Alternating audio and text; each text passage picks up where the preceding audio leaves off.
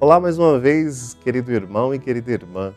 É uma alegria poder te encontrar novamente aqui.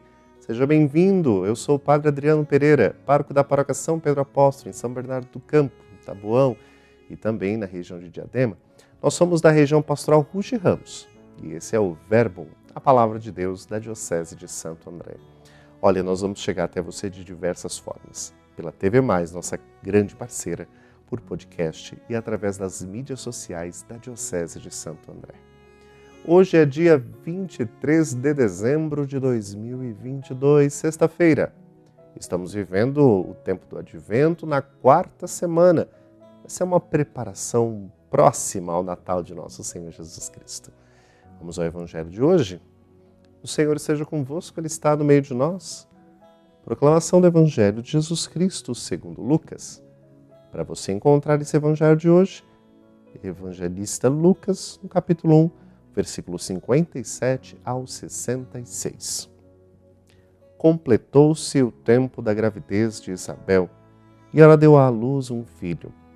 Os vizinhos e parentes ouviram dizer como o Senhor tinha sido misericordioso para com Isabel e alegraram-se com ela. No oitavo dia foram circuncidar o menino e queriam dar-lhe o nome de seu pai, Zacarias. A mãe, porém, disse: Não, ele vai chamar-se João. Os outros disseram: Não existe nenhum parente teu com esse nome. Então fizeram sinais ao pai, perguntando como ele queria que o menino se chamasse.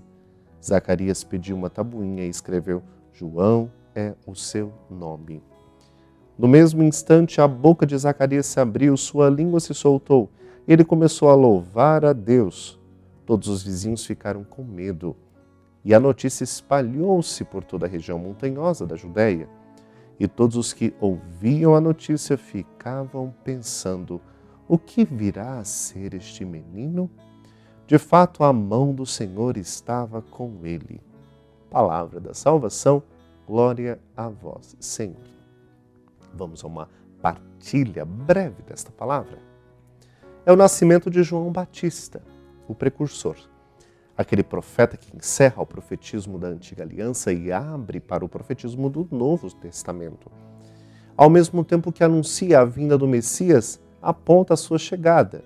Ele diz: Virá alguém depois de mim e eis o Cordeiro de Deus. Esse é o novo profetismo. Dizer que Jesus está aí, no meio de nós. É o Deus conosco não é o Deus que se esconde e se refugia, mas que se solidariza com a humanidade e nasce na nossa história. Agora é o Deus acima de nós, o Deus em nós e o Deus conosco. Como precursor, também nós temos a missão de preparar os caminhos do Senhor, colaborar para que Deus seja tudo em todos. Não deixemos o medo e o desânimo abater-se diante das dificuldades. A mão do Senhor está conosco. O Pai, Criador, com o Filho e o Espírito Santo como mãos na criação, agora conosco recria essa humanidade. Vamos rezar um pouco? Convido você a pensar nas pessoas da sua vida e fazer essa oração também por elas. Deus da fraternidade.